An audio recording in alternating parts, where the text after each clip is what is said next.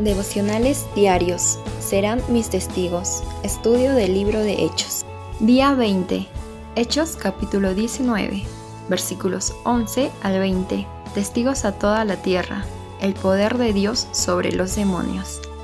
Hermanos, buenos días. En esta última semana de los devocionales serán mis testigos en el libro de Hechos. Hoy hablaremos del poder de Dios sobre los demonios. Ten tu Biblia y la hojita del devocional a la mano. Pero antes de continuar es necesario orar a Dios y pedir su ayuda y su guía. Ora conmigo. Gracias Señor por este nuevo día y permítenos Señor eh, tener entendimiento ahora que vamos a leer tu palabra y que vamos a estudiar. Ayúdanos Señor porque necesitamos conocerte mucho más. En el nombre de Jesús. Amén. Ahora, vamos a leer en, el libro de los Hechos, el capítulo 19, del versículo 11 al 20. Y la palabra de Dios dice, Dios hacía milagros extraordinarios por medio de Pablo, a tal grado que a los enfermos les llevaban pañuelos y delantales que habían tocado el cuerpo de Pablo y quedaban sanos de sus enfermedades, y los espíritus malignos salían de ellos. Algunos judíos que andaban expulsando espíritus malignos intentaron invocar sobre los endemoniados el nombre del Señor Jesús. Decían, en el nombre de Jesús a quien Pablo predica, les ordeno que salgan. Esto lo hacían siete hijos de un tal Ezeba, que era uno de los jefes de los sacerdotes judíos. Un día el espíritu maligno les replicó, conozco a Jesús y sé quién es Pablo, pero ustedes quiénes son. Y abalanzándose sobre ellos, el hombre que tenía el espíritu maligno los dominó a todos, los maltrató con tanta violencia que huyeron de la casa desnudos y heridos. Cuando se enteraron los judíos y los griegos que vivían en Éfeso, el temor se apoderó de todos ellos, y el nombre del Señor Jesús era glorificado. Muchos de los que habían creído llegaban ahora y confesaban públicamente sus prácticas malvadas. Un buen número de los que practicaban la hechicería juntaron sus libros en un montón y los quemaron delante de todos. Cuando calcularon el precio de aquellos libros resultó un total de 50 mil monedas de plata. Así la palabra del Señor crecía y se difundía con poder arrollado. Aplicando el método IA, ahora comenzamos con la observación. ¿Qué personajes participan en este relato? Bueno, vemos a Dios, también a Pablo, los enfermos, los espíritus malignos. Se menciona el nombre de Jesús, también participan los siete hijos de Seba, el espíritu maligno, además los judíos y griegos creyentes e inconversos que vivían en Éfeso. ¿Qué es lo que hacen o dicen? ¿Por qué? Vemos que el pasaje inicia con Dios haciendo milagros extraordinarios por medio de Pablo. Estos milagros eran hechos que demostraban el gran poder de Dios y al mismo tiempo eran señales de que Pablo tenía los dones de un apóstol.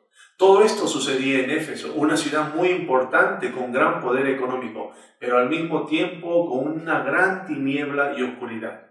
Pues aquí se practicaba la superstición, la magia, la hechicería, incluso el culto satánico. Por ejemplo, se le rendía culto a Diana y la adoración a ella era satánica en todos sus aspectos.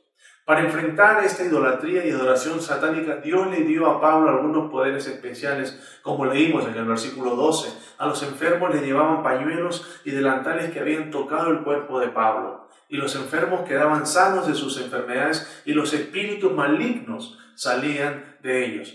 Estos pañuelos y delantales no tenían poder en sí solos, Pablo los usaba para el trabajo mientras confeccionaba carpas y se secaba el sudor. Y la gente recogía estos trapos llenos de sudor y los ponían en los enfermos y ellos quedaban completamente sanos y hasta los espíritus salían de las personas. Como vemos, no era el poder de Pablo que sacaba los espíritus, sino el poder que Dios le había dado a Pablo para contrarrestar las religiones paganas de aquel entonces.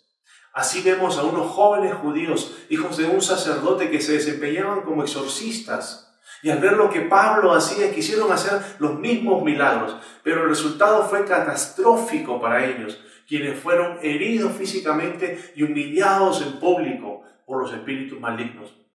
Como resultado de este incidente y el despliegue del poder de los milagros de Pablo, no solo sacudieron los fundamentos de esta sociedad pagana, sino que los habitantes de la ciudad, creyentes y no creyentes, se llenaron de temor. Las personas que se arrepintieron y creyeron en Jesús manifestaron su transformación quemando sus libros de hechicería y magia que tenían un alto valor comercial. Y todo este cambio, toda esta transformación fue un vehículo para que la palabra de Jesús siga difundiéndose con un poder arrollador. Ahora seguimos con la interpretación. ¿Cuál es la enseñanza espiritual que nos deja este relato? Este pasaje nos muestra el poder sobrenatural de Dios a través de Pablo para confirmar su verdad y el poder del nombre de Cristo.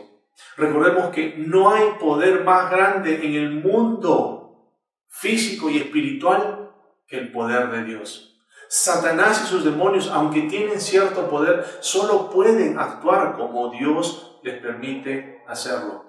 También vemos la infinita misericordia de Dios. A pesar de que en Éfeso se practicaba la superstición, el paganismo, el ocultismo, eh, vemos cómo Dios muestra su gracia y misericordia al permitir que su poder sobrenatural y autoridad en Jesús se expresaran a través de Pablo ante estas personas esclavas de Satanás. Qué maravillosa es la misericordia divina. ¿Qué aspecto del carácter y atributo de Jesús demuestra este pasaje? El nombre de Jesús es poderoso. Jesús es Dios santo y no permitirá que su nombre se use en vano. Por lo tanto, no se puede usar este nombre simplemente como un, conjuro o como un hechizo mágico o como un amuleto. No.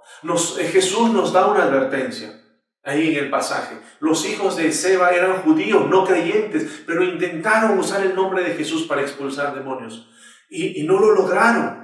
Es más, los demonios se abalanzaron sobre estos judíos, causándoles dolor y vergüenza. Recusar el nombre de Jesús sin creer en él era reclamar una autoridad que estos judíos, estos hijos de Seba, no tenían. Llamaban a alguien en quien no creían y esperaban su apoyo, su ayuda. Y Jesús no tolera que su nombre sea usado en vano, ni siquiera para liberar a alguien de un demonio. Recordemos, el nombre de Jesús es poderoso, pero también es santo. Y es el único nombre que se ha dado al hombre para perdón de sus pecados, ser salvos y recibir la vida eterna. Y ahora terminamos con la aplicación. ¿Qué te está mostrando este pasaje que hagas hoy? Primero, entender que Dios obra a través de quien Dios quiere y como Dios quiere. Así usó a Pablo para mostrar milagros poderosos en los primeros días del cristianismo. Hoy en día hay muchos Muchos que dicen tener poder y debemos tener mucha cautela contra estas personas que intentan vendernos pañuelos mágicos y muchas cosas más. Segundo, Dios nos muestra en su palabra que los demonios son reales y poderosos, pero solo actúan como Dios les permite hacerlo. Y dado que tú y yo somos cristianos verdaderos, recordemos que es el Espíritu Santo quien mora en nosotros y no podemos estar poseídos por demonios. Tercero, entendamos que el nombre de Jesús es santo y debemos santificarlo. No debemos usar este nombre precioso vanamente. El hacerlo es pecado, como dice en su palabra. Al contrario, debemos proclamar este nombre santo para que otros también lo sepan.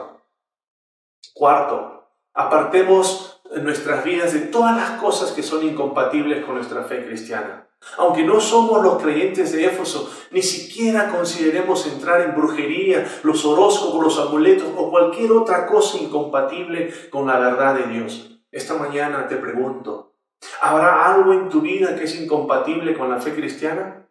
Y la respuesta es sí. Todos tenemos algo.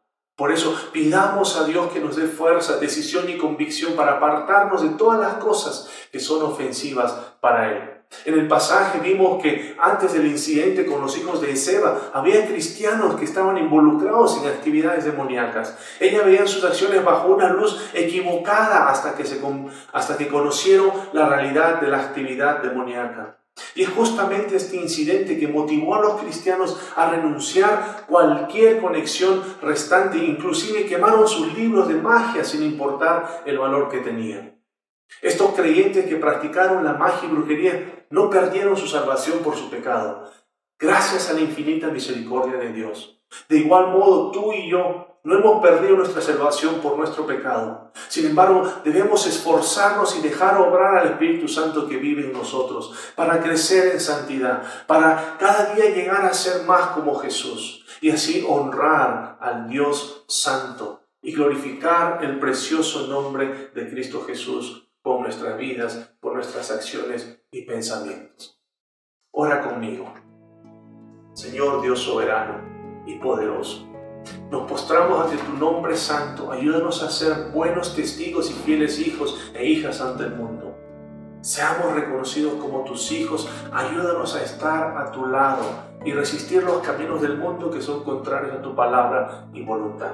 En el nombre de Jesús. Amén. Que tengas un bendecido día.